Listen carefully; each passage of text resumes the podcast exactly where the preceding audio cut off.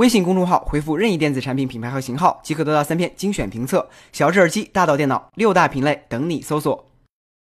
九月的第一天，苹果官方正式对外发布了媒体邀请函，宣布将在九月十二日上午十点正式召开新品发布会。邀请函以 “Let's meet at our place”（ 我们家里见）为宣传口号。寓意苹果将首次在新总部 Apple Park 内的乔布斯剧院举行发布会。邀请函上苹果 logo 的蓝、橙、粉色等颜色可能会和新品有关。此次发布会上，包含十周年纪念版 iPhone 八在内的三款新 iPhone 将有望亮相。同时，苹果还有可能发布加入 LTE 功能的第三代 Apple Watch，以及增加了 4K HDR 输出的 Apple TV。对于最受关注的十周年纪念版 iPhone 八，尽管它的外形可以说已经被完全曝光，但在距离发布会还有不到半个月的时间里，诸如 iPhone 八的解锁方式以及 iOS 十一对 Home 键如何处理等问题依然没有定论。不过，据彭博社最新报道，由于全面屏的 iPhone 八取消了实体 Home 键，苹果首先考虑的是一个类似 S 八上的虚拟 Home 键。不过，这样设计仿佛就失去了全面屏的意义。于是，苹果索性连虚拟 Home 键也不要了，而是采用全新的手势操作来替换原先的 Home 键的功能。底部只保留了一条很窄的线条，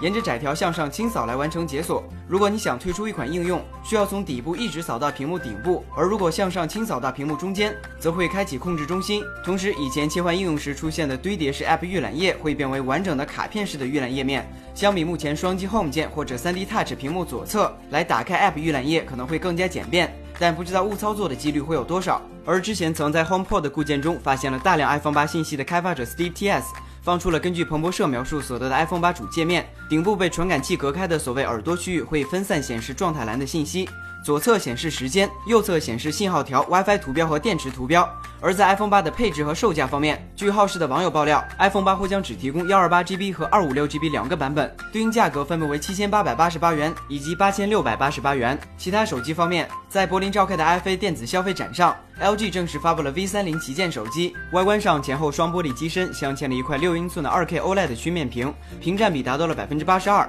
它具备了所有目前旗舰机型上的必备配置：骁龙八三五无线线充电，IP68 级别的防水防尘。同时，它还取消了 V 幺零、V 二零上略带噱头意味的第二屏幕，背部依然采用 LG 典型的对称双摄设计。一千六百万像素的主摄像头拥有目前手机中最强的 f 一点六光圈，理论上可以更好的应付夜间拍摄。V 系列的拍摄性能通过 4K 视频录制和无损录音得到了延续，因此如果经常用手机来录视频拍照片，那么 V30 可以考虑入手。当然，由于 LG 手机业务已经退出中国，想要它你还得另想办法。同样在今天，索尼宣布推出新的 Xperia XZ1 和 XZ1 Compact 手机，以取代一年前推出的 Xperia XZ 和 X Compact。新机均搭载骁龙八三五处理器，X1 具有五点二英寸幺零八零 P HDR 显示屏，而较小的 Compact 则具有四点六英寸七二零 P 显示屏。系统上，新机预装 Android 八点零 Oreo，成为继 Pixel 和 Nexus 之后首批运行安卓最新操作系统的机型。功能上，除了九百六十帧每秒超慢动作拍摄得到延续之外，索尼此次还带来了 3D 扫描的黑科技，将摄像头环绕扫描对象半圈，